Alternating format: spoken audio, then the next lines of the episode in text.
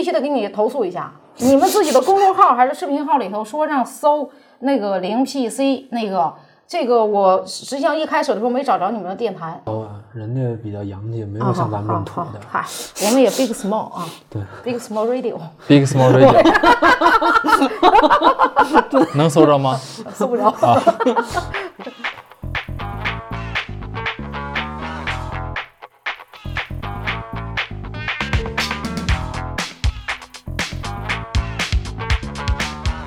欢迎来到 Zero Percent Carbonic，我们每期都给嘉宾科普我们这个名字怎么叫、怎么写，最后搜索就是在各个地方搜索零 PC 应该能搜着，但是看每个平台的那个检索功能，有的时候是声音，有的时候是电台，有的时候是音频啊。今天我们欢迎大小电台的两个主理人马老师和张老师来我们的小房子做客，欢迎。感谢谢谢感谢感谢谢我我我我我重复一点啊，这张老板是主理人，啊我是员工啊。我重复一下，这这里只有一个主理人，那就是马主理。马主理主理人。对，我们这跟人拧着来。我刚才这个话吧，就是感觉怎么说都得得罪人，所以只能说两个两个主理人，因为我知道马主理名声在外，主要是这其中老有人拜托我，是谁呢？这也不敢说。就你右手边的一个，那二位介绍一下，就是主营业务和副营业务吧。我们这个呃主营业务是大小咖啡，大家应该有一些人，可能有一些人知道啊，嗨，别应该了，谦虚点儿。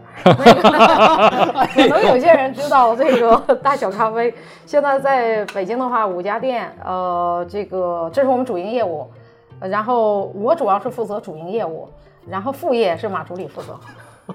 就是说白了，他是他是出钱的卖卖咖啡，我是做咖啡。啊，对，然后我还有一个那个非主营业务啊，就是可能没事儿干摆个野摊儿啊，卖个炸鸡，卖个肉夹馍什么的。对，下一步我打算要卖馄饨。好的。马老师就是平时白天是这个其中一家五家店其中一家店的咖啡师，对对对对对，没错。电台，我我我跟你说，我这负责的有点多啊，就是前期录制、后期剪辑、再采买设备都是我。是怎么有这个主意说今年要做这个大小电台的呢？呃，讲真的，这一点的话，跟那马助理一拍即合，因为我们两个都是平时爱听爱听播客的人。对，没错。这个呃，现在的话也都是就是一直都在听播客，然后在也是，然后所有人今年的话，因为疫情的原因，都有一个营销自己的一个焦虑。然后在那个时候，我们也看了非常多的非常多的这个呃平台，你看像抖音啊、快手啊等等这些。然后我们都觉得，嗨，看来看去的话，说实话，我们都是疫情期间才下载了这个抖音和快手的。然后这个，但是即便是这样的话，也还是发现这个不是特别适合我们，嗯，所以在这样的情况，那我们就选择了一个形式，那就是这个播客的形式，对，因为它实际上从某种意义上来说，最允许我们去表达一些呃自己的。对，表达一些自己的观点，但是与此同时，却不用因为看着别人或者担心自己被别人看到而不说真话。哦，还有作为一个播客节目，神明。作为播客，我们一个最好的，我们最大的优点就是我们是有视频的。忘了这个了，早知道把脸遮上了。他是一虾多吃 哦，啊好嘞。反正录这一期视频号跟着那个博客都要都要发，我们要学习一下。好的。但呃，这我其实因为我也听过一些你们的节目，但是呃，我你们是怎么考虑把这个节目里的内容？因为你你刚才说的就是你要解决的问题是营销焦虑嘛，嗯，然后你是怎么通过教电电台这件事情，然后解决这个问题的？这个问题问的特别好，就是比方说你们之前说练武术，这和喝咖啡有什么关系呢？是这样子啊。因为是我练武术啊，因为是我做咖啡啊，就是就是给你涨粉儿的一个事儿呗。因为你你们喝的咖啡都是我做的，你们不得知道一下我的过往吗？其实是这个呃，对它的起因，做播客的起因是想这个营销的一个焦虑，但是实际上我们真正解决的焦虑是是要做一件事儿嗯，啊，至于它成不成再说。至于它是什么事儿，对，至于它成不成，从某种意义上，世俗意义上的成不成，那是就再说。这也是为什么我觉得从某种意义上来说的话，马助理才愿意干这个事儿，你知道吧？就是说这事儿他得自己喜欢才行，或者我们大家伙儿都得认可才行。呃，我们做了这件事情，它就已经是成立了。呃，不用再去进一步的去考虑，从某种意义上来说，去考虑能不能解决我们营销方面的这个这个呃这个需求。但是生意也很好，大家都应该知道大小咖啡，这可能知道，可能知道还是应该知道。然后现在就是这个播客都播一些什么样的内容呢？嗯播一些什么样的内容？其实五花八门，关也是关于精品吃喝吧。嗯对，因为毕竟我们算是一个餐饮品牌嘛，嗯、要尽可能的跟精品吃喝去贴近，因为精品吃喝说白了，嗯、跟生活也最贴近嘛，对吧？吃肯定是人日常的东西嘛，肯定我们想探究这个精品吃喝，什么是精品吃喝？精品吃喝都存在的有哪些方式？从炸鸡到煎饼果子，那当然，我我自身我就觉得啊，就是关于精品这个东西，它并不是一样食材的有多高级或者有多有多好怎么样的，就是只要是一碗馄饨，呃，一根油条，只要你用心做，它也是精品的。对于我来说，所以其实大小电台这个，我从这一点上来说，我其实觉得我们还挺不缺内容的。嗯，因为毕竟我们自己，呃，这个开了这么长时间的咖啡馆儿，呃，可能有人知道我们，但是我们这个 应该有人知道你们。我们走这个呃目标就是得混到，嗯大家应该知道我们。这个，这还有视频。这个是这样，呃，那我们其实除了做呃大小咖啡之外，我们自己也在尝试做很多其他的事情。嗯，呃，你比如说像太小地方，嗯，太小地方的话，也是这个我们做的一个非常小的，有的时候是这个临街的一个橱窗，有的时候就是一个独立的一个小房间，都非常小。那这些空间我们都是免费提供给艺术家去展览他们的作品的，嗯，给他们提供一个表达自己的一个场所。那么光从这一个角度来说，其实我们今年的话，大小电台又做了好几期的节目，也都是跟这个太小地方的这些艺术家在那展览的艺术家，这个就是互动，然后我们是其实跟他们有一些对话。这个，所以从这一点上来说，我们其实也是有这些，就就就已经解决了。从某种意义上来说，或者是说它已经可以提供一部分的内容了。然后除此之外，这也是我们明年的计划啊，因为正好这个年底了商业机密。对，两年底了。这个 明年的话，我们当然也会加一些，因为我们忽然发现，我们基大小视频本上，不，我们基本上在二零二零年的播客里头都没讲过咖啡的事儿。你看，我就说嘛，自己都，忘了自己。我问的就是这个问题，为什么没有说过咖啡？嗨，真是忘了。我忘了，啊这这可能是身在福中不知福了。对对对，真是忘了。所以呃明年的话，我们会讲一些咖啡的事儿，嗯，补上嘛。补上。然后还有一些酒的事儿，想说一点酒的事儿。呃，酒的事儿确确实实我们想要讲，嗯。然后但是我们其实应该没有能力讲，嗯，这个我可以说我们真是没有能力讲，所以我们这也这不是来我们来探班这个哦呃零 PC 嘛？对我们是零 PC 说 哎呀 这这差点说是什么 OPC？OPC。OPC 是什么呀？这不来探班零 PC，这也是想呃为以后的长久合作关系打下基础。打下一个基础。嗨，这哪儿这么多乱七八糟的？那开始吧，开始吧，你们的你们的问题。啊，这个其实我们今天的话也是这个呃，就是我们因为我是一个经常在听这个呃零 PC 的节目的人，嗯，你们基本上每一期节目的话我都会听，呃，然后我其实因为而且我看到你们现在的粉丝量跟我们也是差不多，所以的不如你们，这个，所以 no no no，听我讲，我是看大家是同一个这个水平，所以也给了我很大的信心。嗨，什么玩意儿？不是我说，我说你混混你自己就行，你下回这事别带我了，真的。嗯，然后我就想，哎韩总有人来砸砸场子，不好意思啊，刀呢？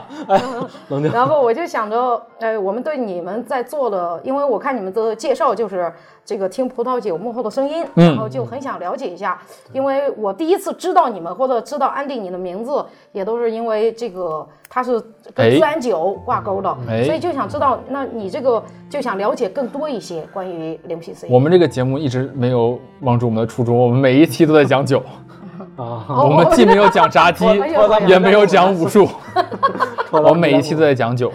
然后那个呃除了最近在加的一些那个呃最近开始加的一些单口单口相声之外，呃，我们都是采访型的节目，然后就是邀请一些业内呃比较有趣或者是比较呃资深的一些葡萄酒从业人员，或者是边缘的这些比较呃靠边缘比较近的这些超级爱好者们，然后我们可能会呃。聊一些关于葡萄酒的有的没的，然后呃偏后面故事为主，就是我们不属于那种还侦查呢，我的天呐，我们公司这个，谢谢谢谢。哎呦我的天呐，对对对对，哎哎哎哎。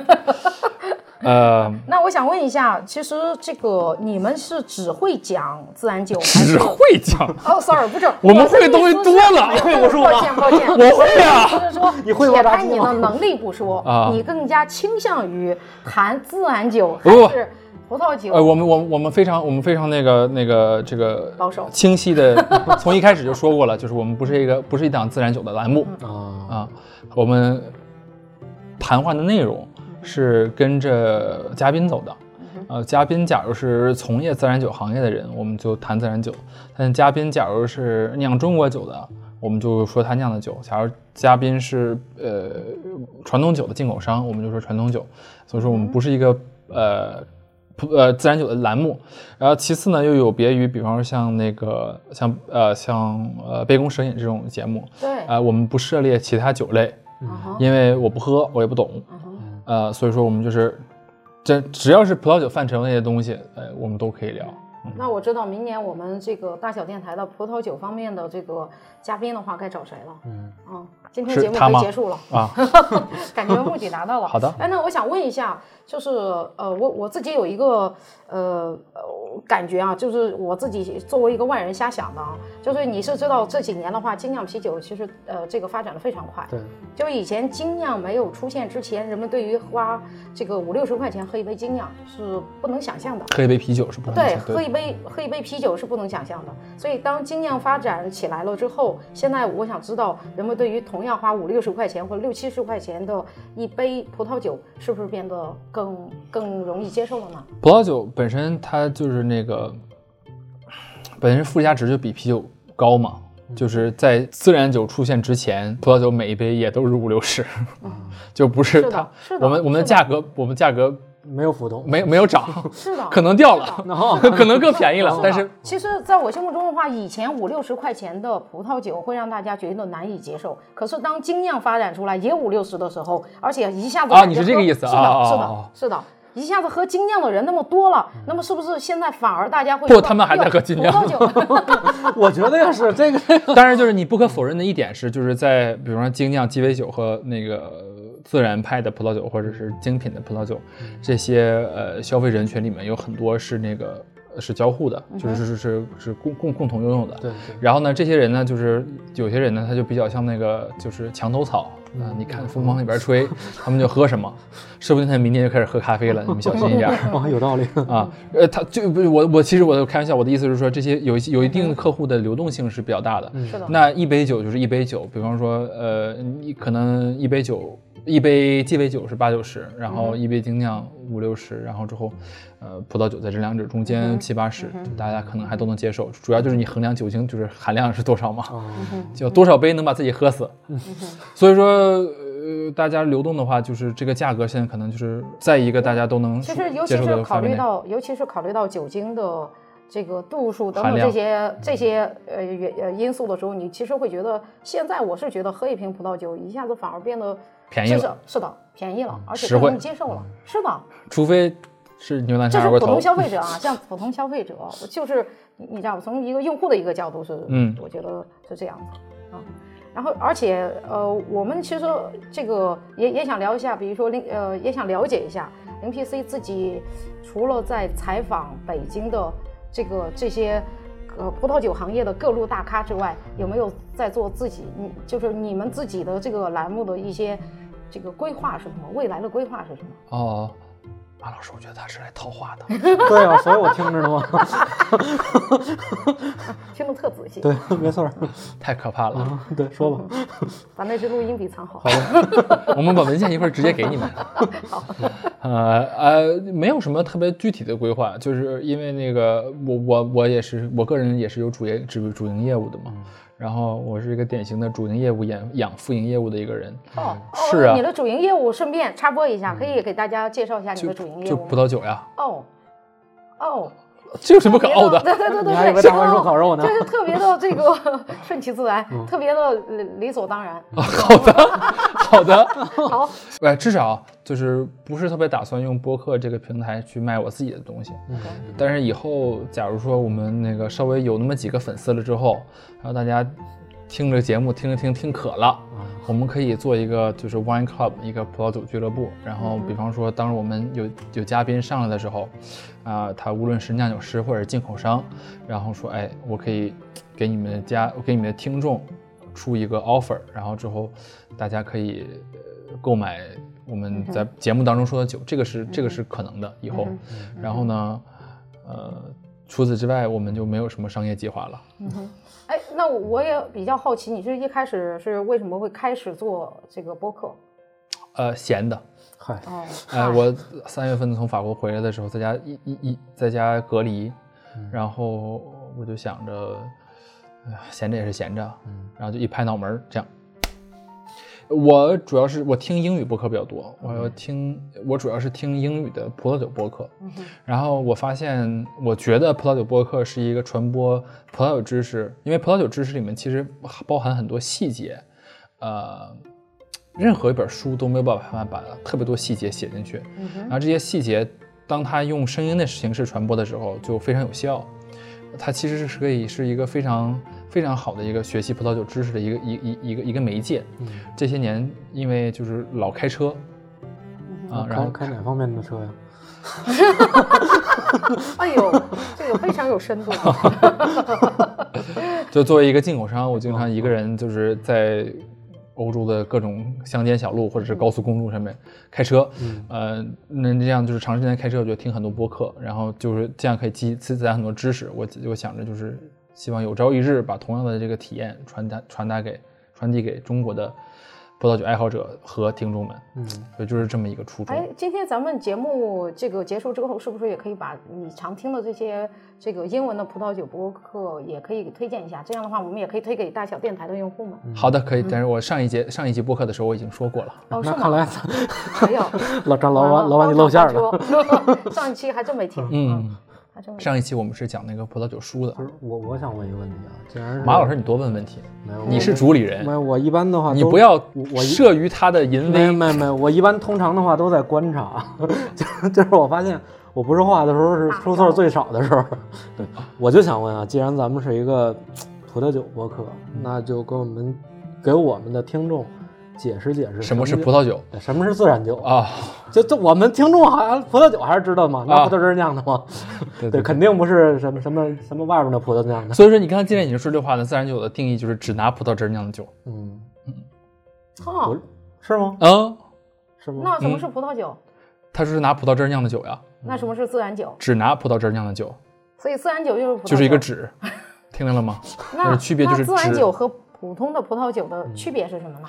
不用呃，我一方面是就是，假如说我们说种植方面的话，我们讲呃我们说呃自然酒的种植是要求是有机的葡萄，但是这个其实不是一个特别好、特别有效的概括。嗯，我想说的是，就是首先你要避免使用任何呃肥料。哎还有系统性的这个化学制剂嗯啊，合成制剂，嗯就是什么农药啊、啊杀虫剂啊、除草剂啊、嗯除真菌剂啊，嗯然后化肥啊。嗯啊，然后那个，但是更好的自然酒里面可能会牵扯到一些天然农法，牵扯到就是恢复生物多样性，牵扯到就是呃土壤健康的管理，然后之后说酿造这部分了。你刚才说葡萄酒是葡萄汁儿酿的，嗯我说自然酒是只有葡萄汁儿酿的，嗯嗯嗯，就是除了葡萄汁儿没有别的东西的啊，那所有原材料的酒。。因为我总是喝精酿啊，因为前两天我喝一款精酿，就是它有一种味道，我说不出来，我说像是红酒的味道，然后他们就跟我说这是硫的味道。对，我记得应该是嗯。酒里应该也有的酒是有二氧化二氧化硫二氧化硫是吧？嗯。是这使用硫是一个非常古老的一个呃做法，啊，在罗马人就已经发现，就是当你把天然的硫磺抹在涂在那个加在那个陶罐里面的酒的时候，这可以帮助它的酒更长时间的保存吗保存啊啊。比方说原来可能半年就坏了，你弄了这个之后三年才坏。哎，那所以这样的话，只要加了二氧化硫的就不算自然酒了。我可没有说这句话，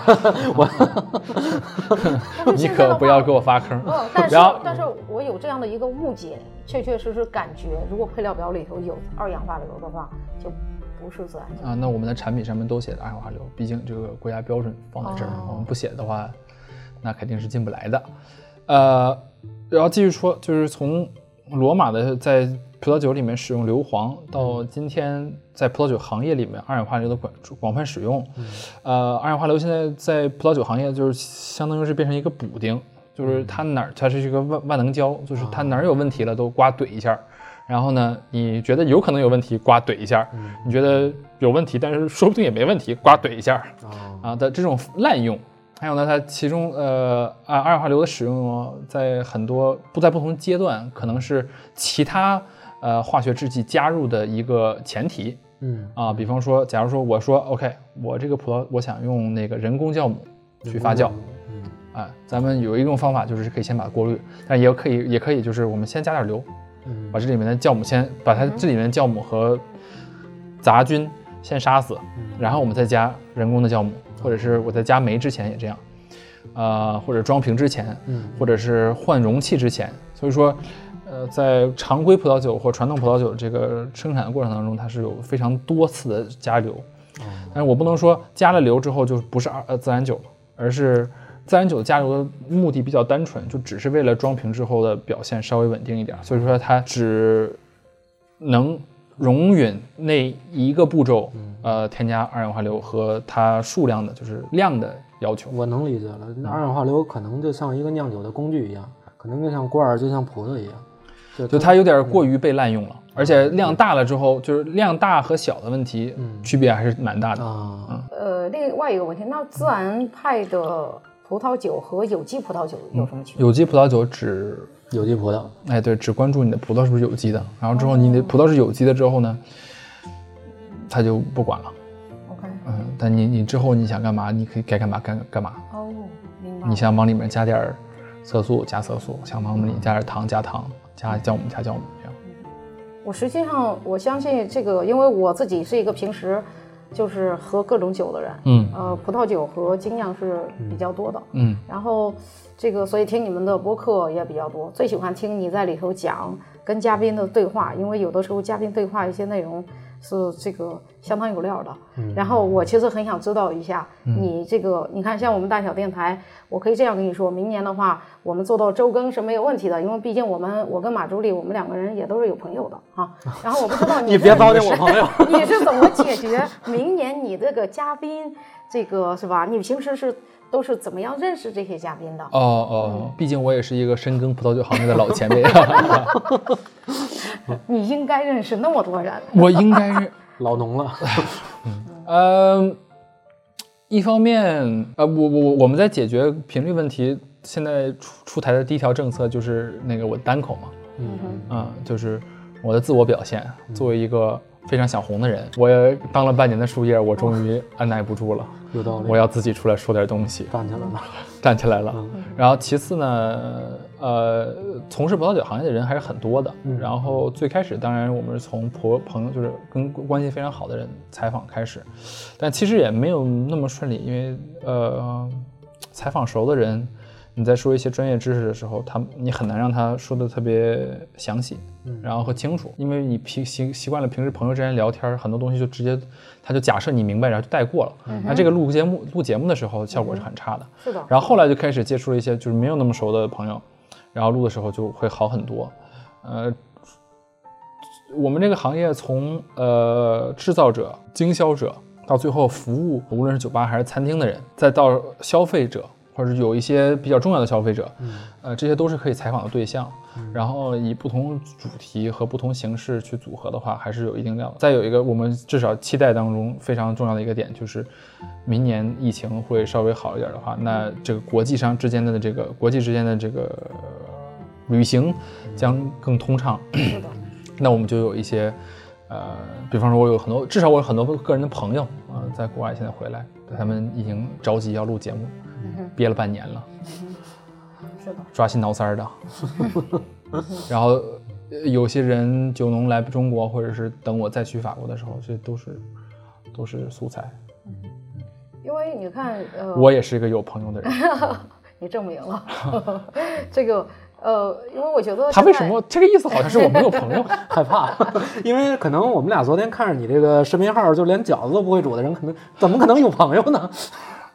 我是说了嘛，这个不会煮饺子，是因为就是在我前面有二十五个人等着干这个活呢。哦以朴实来这个取得了朋友的信任，有道理。就毕竟毕竟是长子长孙在家里根本就捞捞不着干这个活长子，啊，嫡长子不能不能怎么能干活呢？是，每天就坐炕上面我也想抽烟。也比较，我我其实作为行业外的人也比较好奇，比如说现在葡萄酒，因为我我也认识一些这个嗯进口商等等这些，但是我其实现在感觉下来的话，觉得即便是到了呃这个二零二零年的话，觉得大部分人卖酒的这个呃这个渠道还是比较大部分的情况下还是比较传统的。嗯，那么，呃，比较传统的意思就是说，比如说卖到超市，通过超市再卖出去，或者是卖卖给餐厅，通过餐厅再卖出去。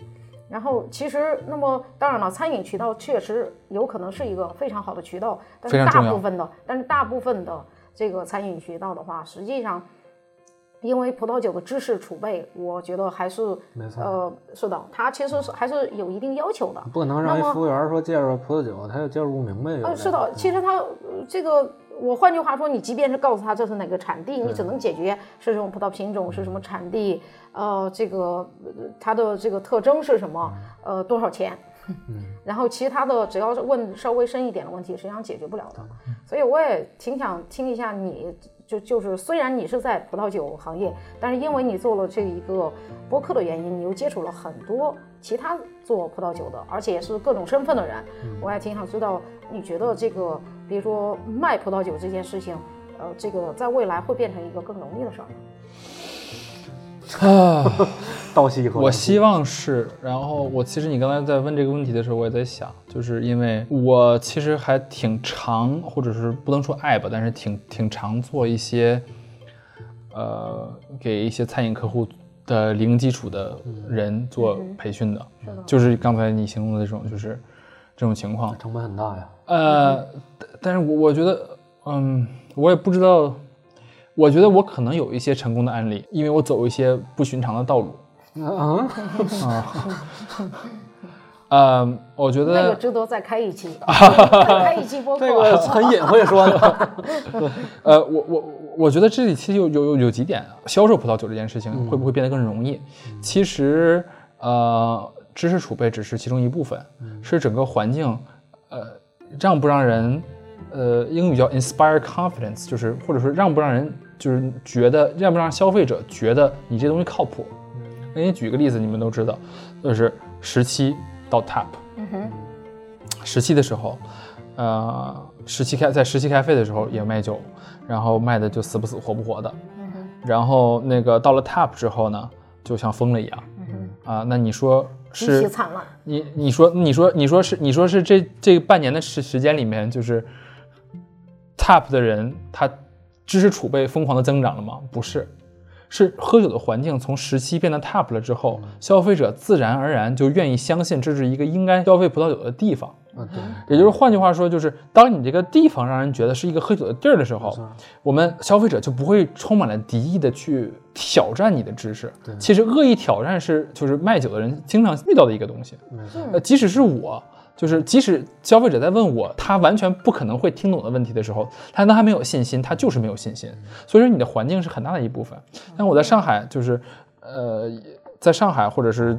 呃，不止在上海吧，反正在上海，在全国各地有一些这样的就是餐饮客户，他本身可能就是呃知识储备不是特别丰厚，但是因为我们营造出就是营造出一个就是适合喝酒的这个环境，压迫感，不是也不是压迫感，就是就觉得让人想喝一杯的让一个地方，他想信任，信任想，或者是这应应该喝一杯的地方。然后然后那我们随便说两句，他就他就也也也 OK。然后然后这个过程当中，当我的当我的我培训的人或者我们的各种那个呃呃服服务人员，当他在这个我们开业的这几个月的过程当中，他逐渐他有了信心，然后他每天一一天一天天在学一点儿，然后他每天在尝各种不一样的酒，那他的知识储备就上来了。对那他以后就真是变成一个真正能能能能能自己卖酒的人。是的，呃，就是你每个人都需要一个过程，就是你你我我也我也不是就是出一出生然后就是哈，我懂葡萄酒。你以为你是哪吒呀？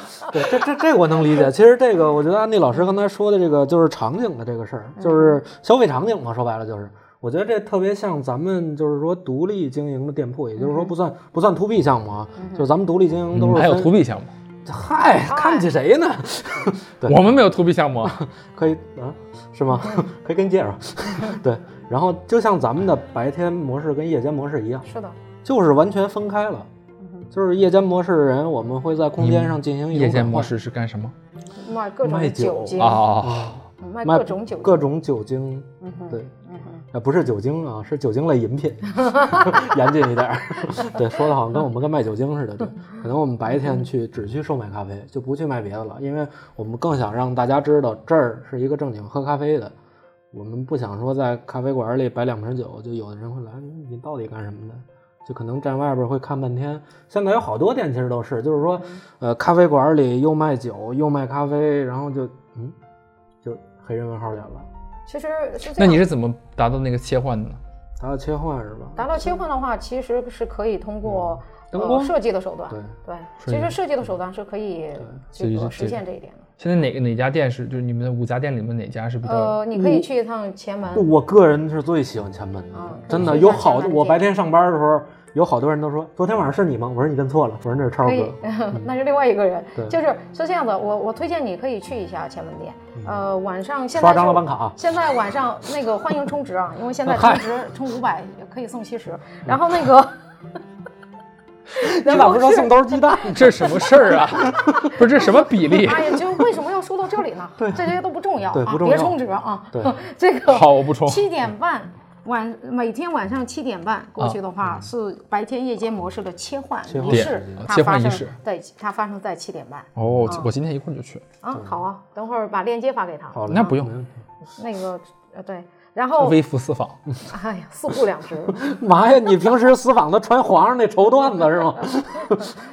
对，其实我还有一个就葡萄酒专业知识类问题，因为我是一个热爱学习的人，就是热爱学习不同饮料的人。就是张老板啊，在仨月前吧，就特别烦人，他就总会提到一个一个词儿，嗯什么事儿他都跟生物动力法产生关系。嗯，就是到最后我上网查了一下生物动力法，后来我觉得要懂这个生物动力法，我得把《周易》都给看一遍，嗯，看一眼五行和八卦，然后还有天时二十四节气。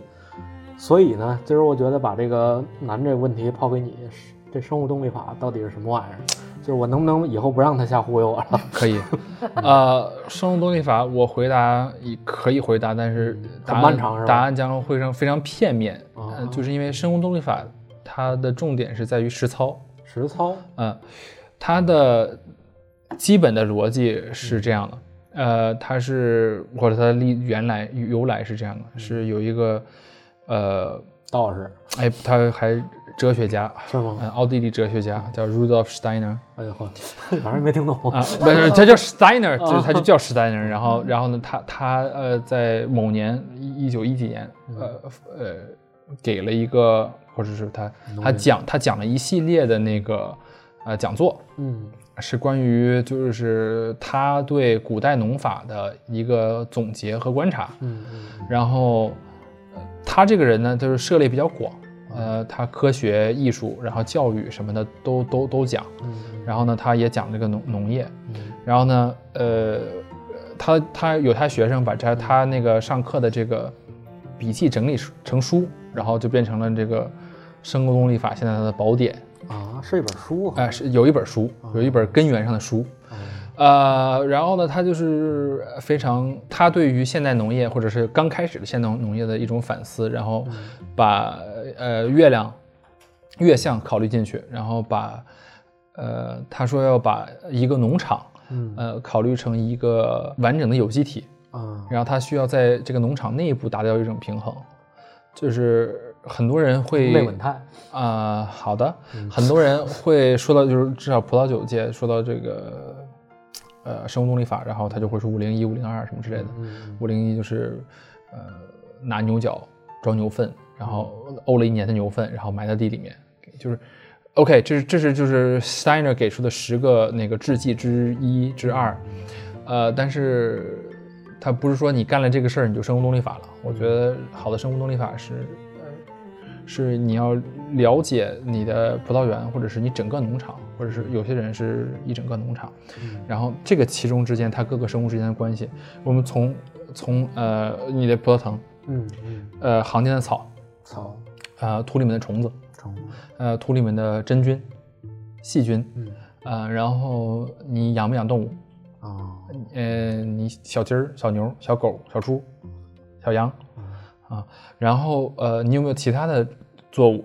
嗯啊、比方说你可能有各种各种果树果树啊，嗯啊果树，哦，不好意思啊，在在北方待时间长了，葡萄这个东西一般就不和棒子长在一起，也有万一杂交了呢？也有新新品种。也有，我一会儿给你一个。好嘞，至少欧洲种葡萄的地方是不能种粮食的，哦就它土地过于贫瘠，或者是它过于陡峭，它没法种粮食。哦所以说，就是葡萄旁边出现棒子的几率是非常少的哦，。好嘞，我知道这个了。但是果树是很高的，或者是或者是其他作物，可能也有平一点的地，然后有其他作物，可能也也也小麦啊，棒子，反正就是没有欧洲棒子少，啊，这有，反正不种你倭瓜看把人给急的。气死我了。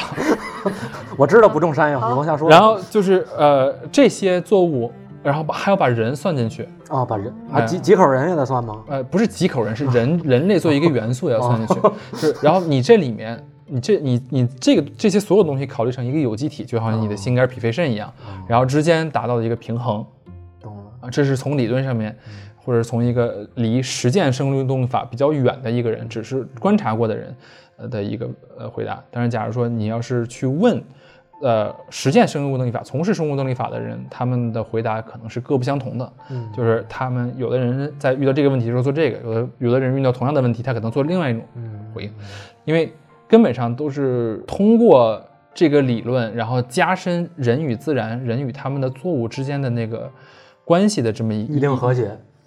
好的的这么一个方法，所以重点是这个是是这个了解和亲近度，嗯，这个确实这个，或者就是你至少理理理论上能理解，就是你不一定他知道他细他们具体干什么，对吧？对对对，这个别别着急，跟炸鸡一样都很悬。你冷静。对，所以我今年跟你说这个生物动力法的时候，在我的理解里就是，哎呀，一切都是就是恰到好处，就是掐掐黄历。呃，恰到好处，呃，反正就是自然酒就是一个皆大欢喜的一个成果。真有人掐黄历，我跟你讲，就是我在香槟啊、呃遇到过这么一个人，那个小伙子他的语速非常快，哦然后就是我听不懂，那能那倒是也能听懂，就是反正累点儿，就是法语嘛，就是？第第第第三第三外语就是听起来快的时候累一点儿，但他主要是嘴不停。哦，然后呢，他就是真的掐黄历，他同一个酒，同一个香槟，两个时候装瓶出渣，哦，一个他叫 lune monton，就是在上弦月的时候，哦，上弦月啊，然后还有是 lune descendant，啊下弦月就是下弦月的时候。然后让这两个同样的酒，哦。一模一样的，就是在同一个月份里面，嗯。上旋和下旋的除渣之区的区别，然后倒给你让你尝，哎，你看这个酒是不是不一样啊有区别吗？对，我个人感觉是有区别的，啊，啊、是有细微区别的，呃一个更饱满，一个更立体。是上上弦月那个饱满还是？忘了？嗨，我们回头收成咖啡的时候也得整这一套你。快拉倒吧。已经已经有人有有人在有人在那什么？哎，我想知道你呃你想知道的事情很多吗？嗯，好学。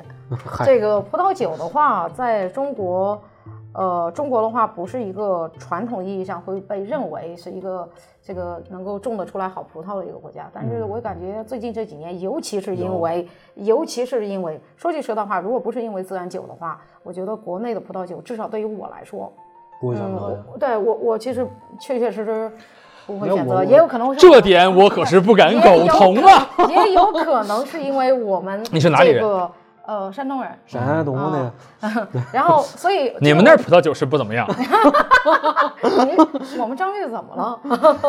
我我跟你讲一个讲一个事情，我是因为之前在开普敦上学，有一天有一年我你为什么在开普敦上学？嗨，这事儿值得另开一期。然后，然后我这个回来在那边上学的时候，就老喝葡萄酒。然后回来之后呢，有一天跟我妈妈一块儿去吃饭，她说带瓶葡萄酒吧。为什么会有人我妈妈说，请注意，我妈妈说带瓶贵的。哦？然后这个时候，我弟就去阳台上拿出了一瓶葡萄酒。当时我也没有想，就说你看我妈这个我回来了，我妈很高兴，要开一瓶贵的酒。然后到了餐厅之后呢，就给服务员了，服务员就打开，就倒了这个醒酒器里，一切就是你懂你懂吧？特别像模像样。我喝了一口，当时差点都吐出来，说这是假酒吗？啊，然后呢，就是我们山东那块儿的。你看我说什么来着？我我还行啊，我第一次知道，换句什么话说品牌，嗨，就是嗯嗯，某玉。啊？某玉。但是我觉得我还好，因为我我确实我我喝过那个贺兰山是吧？嗯是宁夏那边，宁夏我觉得的还好。宁夏挺好的。所以不是是真的，我是在没有喝这个呃，在接触自然酒之前，那你喝中国自然然酒了吗？喝了，啊，比如忘了。茅台啊，茅台，对，茅台也算自然酒吗？是的。但是这个我就觉得一下子让我打 开了我对打开了我对这个中国葡萄酒的这个新的认知。我觉得啊确实水平对水平的话那个对不错，所以这个这是因为什么原因呢？过去中国葡萄我能跟你说酒在干什，么？我首先我不觉得，呃，就就算就算就算所有人都跟我说啊、传统意义上中国做不出好葡萄酒，不不不不，但是我必须要跟大家强调一点，我国自汉代就有葡萄酒了。我的哎天，我一直以为是清朝入。哎，张骞出使西域的时候就已经带回葡萄酒来了，不仅带回了葡萄酒，还带回了葡萄酒制作葡萄酒的工匠。啊这个事情已经历史非常悠久了。到了唐朝，在长安已经是非常呃普遍普普遍的一一种饮品了嗯啊那会儿也喝八十年拉菲啊。啊！他们就是喝就是一一二八二年的拉菲，然后呃，到了马可波罗来中国的时候。就已经已经呃，他他他的他的记载里面，他说就是中国有很多地方做葡萄酒，很多地方种葡萄，其中最好的是山西。哦，嗯，其实山西、河北这一带是中国比较适合做葡萄酒的地方，但是很可惜，就是我们现在就是比较重工业比较那什么，你没有办法保证一个良好的环境。但是你想想，原来那个时候肯定是是更好一些。历史纠纠错问题，就是我们历史一定要认识对。嗯呃，所以说我觉得中国是所以那中国的葡萄酒是从什么时候开始没落的？呃是否则的话我们不可能不知道、啊。哎对，没错，我觉是得是应该闹饥荒那会儿，不是不是上世纪是是是是是是是是这样的，就是呃，葡萄酒刚开始进入中国的时候，或者它发展，或者是它就是它在上升阶段，嗯嗯呃，它主要的对手是米酒，啊嗯，嗯，没想到米酒。然后那个葡萄酒对于米酒来讲有两大好处，一个是更好喝，一个是酒精度更高嗯啊，我们能做到十几度，嗯呃，然后米酒就比较难，呃，然后呃储存起来也更时间更长，然后更稳定一点儿。嗯但是到了元朝，但是你考你考虑啊，就是中国做葡萄酒的地方都是北方，嗯南方是没有葡萄酒的，没错它那地方太潮湿了，葡萄容易葡萄是非常容易烂的作物。嗯那都是北方做做葡萄酒，山西、河北我们说。然后元朝之后呢，就是中国出现了，就是比北方出现了比较好的蒸馏技术。嗯然后当你在考虑酒精度和储藏稳定性的时候，嗯你葡萄酒怎么和蒸馏去比？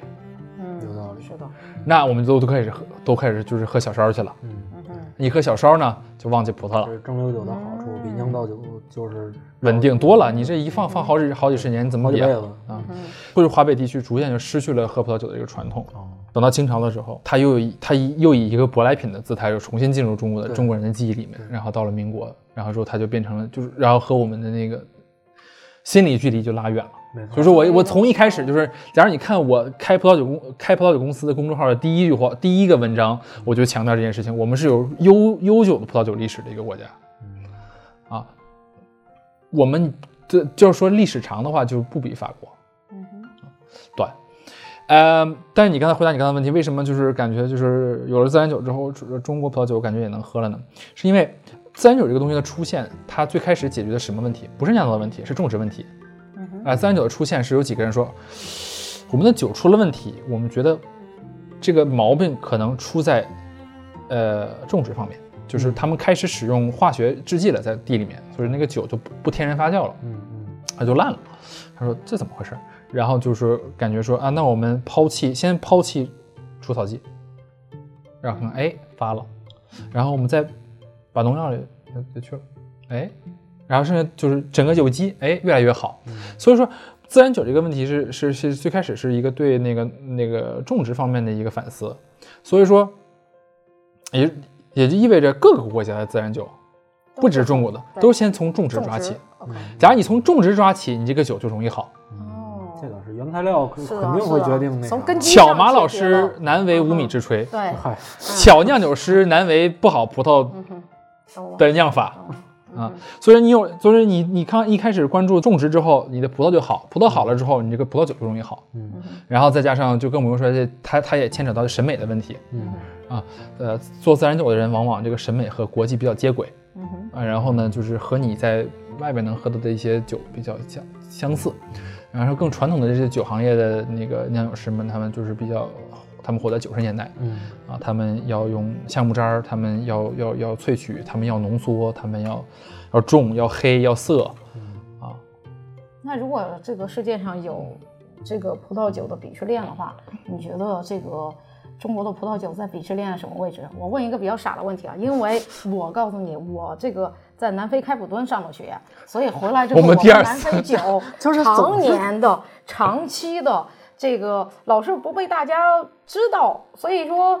我想从一个呃这个从业者，想问一下你，从一个从业者的角度来说，你们我觉得我我我我觉得对对，没错。其实张老板说这问题特别好，因为我是这样，因为我自身对葡萄酒知识不是那么特别了解，我也不知道它这个种什么黑皮诺呀、赤霞珠乱七八糟，我不懂。你都已经说出来了，呃，还有长相思啊，哎呦我的天哪，白石南啊，哎呦我的天哪，来来来，是来显摆来了是吧？再等几句，再等几句。那还有啥来着？醒起来了，哎，马助理听见了，回头再跟那个安迪老师学一下，用英语和法语分别怎么念。好嘞，对对，我我其实因为不太懂，但是我就知道它有新旧世界之分。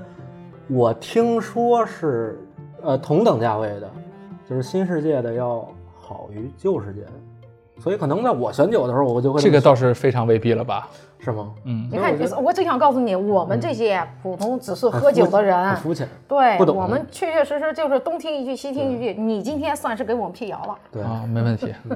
来吧，谣言粉碎机。摆正你们的历史历历史历史观。我倒是能理解有人会那么说，就是同样价位，新世界比旧世界好，但是这也是一个，呃，可能上世纪八十年的人会说的话吧。啊，呃，我对，我是八零年生的吗？呃，有一段时间可能可能八十年代九十年代是是是这样，呃，哦那个有一些，比方说澳大利亚或者是。其实美国都已经不了，美国、澳大利亚、智利、阿根廷这些地方就是南非啊，南非啊南非南非对对，南非也是新世界。哎你看，你看都没提我们南非偶尔就葡萄酒开普敦老是这个什么，开普敦，没听过。我知道，我我我知道，是不是 Swartland 离开普敦比较近是啊，呃，开普敦往北的一个地儿。挺好的一个产区，就是有还是如意宝茶那产区。啊，嗯，开普敦，呃，不是，他不知道如意宝茶，你就记着，要想身体好，请喝如意宝。如意宝啊是什么？回头的时候打下面这个电话就行。好的，呃，只是因为我们是中国人，嗯。就是假如你出了中国的话，大家对中国葡萄酒没有什么认知，所以说中国葡萄酒并不存在这鄙视链里面。我这不，人都不知道是是谁。在这个名单上。啊，对对对。对 对对，哦，但是就是我我一直以来的宣传就是那个，我经常在在在 Instagram 上给我的外国朋友们放话，说你们等着吧，就是等你们下次见到我的时候，盲品一定要小心。嗯。啊，就是说不定有什么东西就是从中国来的。啊，我觉得有些中国产酒的水平现在也比较高，呃，然后呃假如说我们在审美上面能。当然，这不是一个特别深刻的问题啊。但是审美上，假如能稍微跟国剧同步一下的话，其实，呃，并不是特别容易辨认出来。你是中国，哦，嗯，就是我觉得，我觉得我今年已经见到了过几款酒。等我们国门打开，再有国际上的葡萄酒专家来的时候，把它混到一个大的那个盲品里面，嗯啊，他们也不一定能说出来是中国的。哦，你们什么时候有这样的活动啊？这种活动当然不会邀请你我了。哎，不邀请我，你也不去啊？你是肯定是因为太忙。啊，我吗？对，我是幕后使坏的那个。啊，怎么说呢？就是好酒这个事情占第一位的，全世界肯定还是法国。然后南非能排进前十，可能费点劲。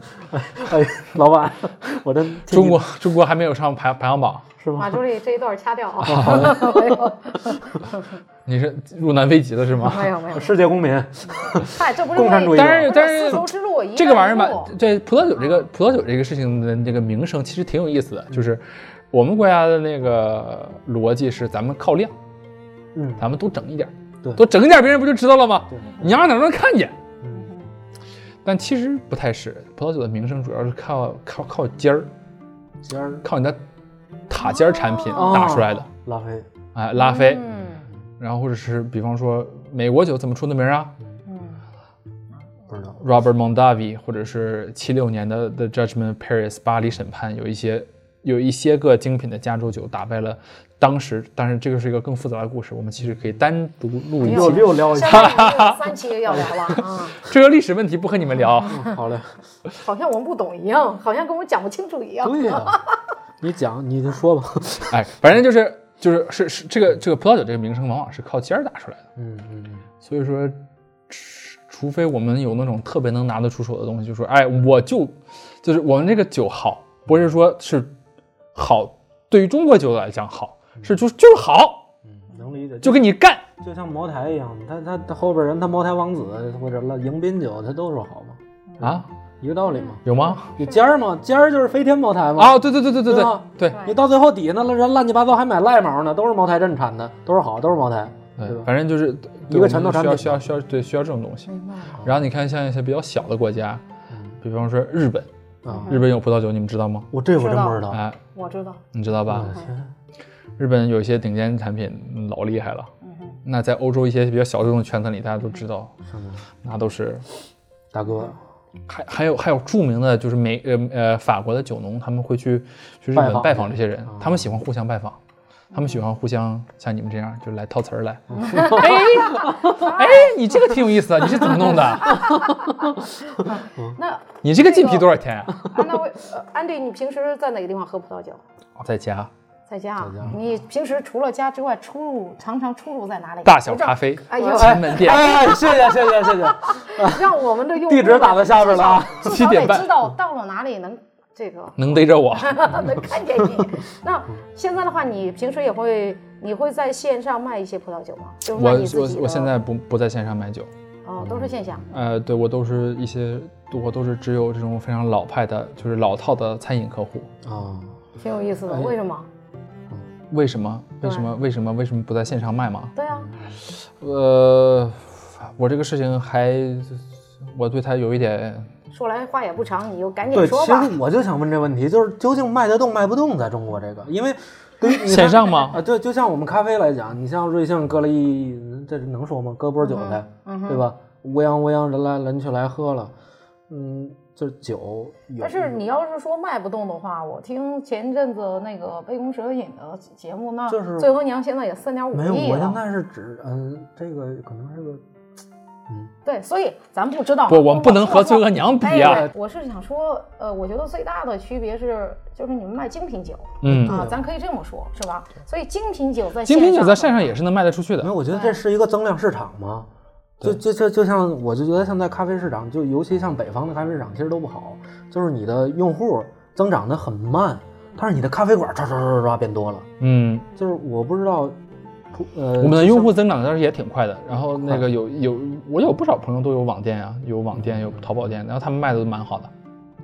哦，是吗？我只是不惜的挣那份钱。哎呦喂，真厉害。真是，尤其是在二零二零年，还有人有这种自信说出来这。没错，呃，不不，我还我们天天我们遵循的法则是苍蝇腿肉也是肉，也是肉。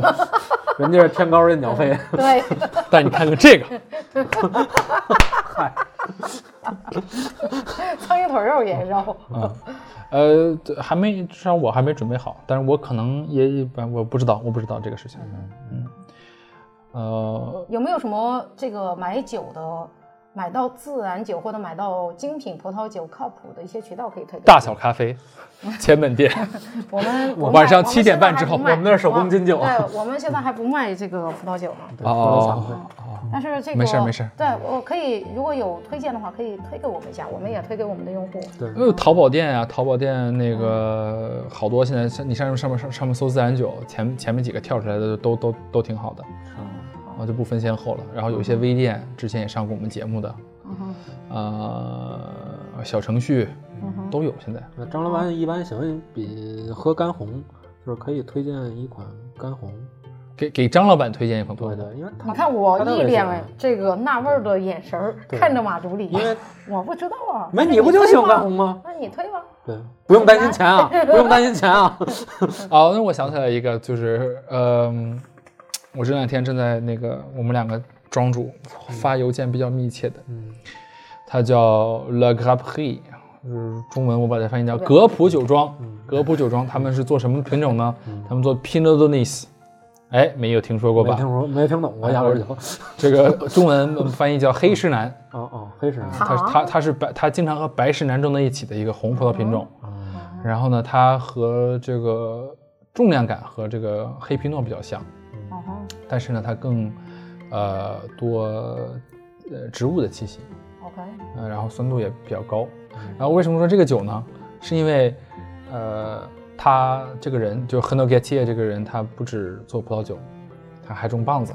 啊，嘿，让我想起来了，让我想起来真了重啊！啊！真咱们这个节目我特别喜欢这种有哇前后这啃呼应窝头的，啃窝头喝葡萄酒吗？哎这个是前后呼应的文章结构，这很好。然后我一我一会儿从酒柜里面拿出一瓶来请你们，哦我不是请你们，我送给你们哦，这么好吗？啊！对，你们回家去体会一下，就是。那如果但他的那个葡萄园和棒子是分开的，啊，是吗？就是他是入赘的一个女婿，然后他哦他他老婆家有棒子，就是他种葡萄之余，然后也还种棒子，那不是韩国人那种棒子啊，是那种 这个过分了。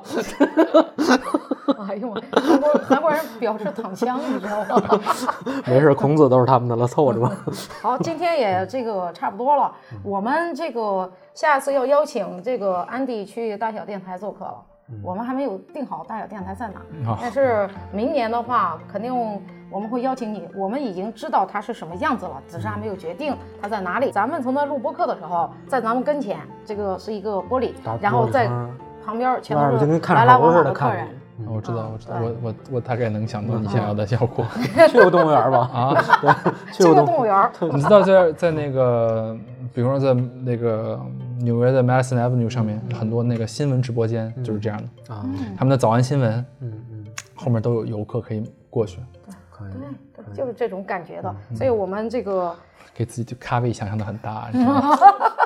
我最可怕，他他这点画饼上，啊，他这个画饼能力是特别强的。那个，那呃，嗯，那就这个下次邀请你来大小了。好的这个没问题那我们今天就结束了。好的好的，我去给你们拿个棒子酒。一会儿好嘞，好嘞，谢谢感谢张老师和韩老师就不用感谢了，主要感谢马老师和张老师的到来 谢谢谢谢，啊！希望下次再见。哎，好，嗯，拜拜。，谢谢，再见。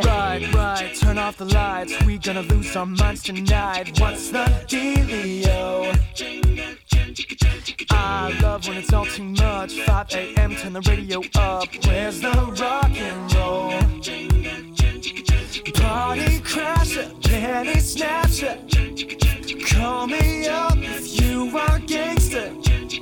Don't be fancy, just get dancing. Why so serious? So raise your glass if you are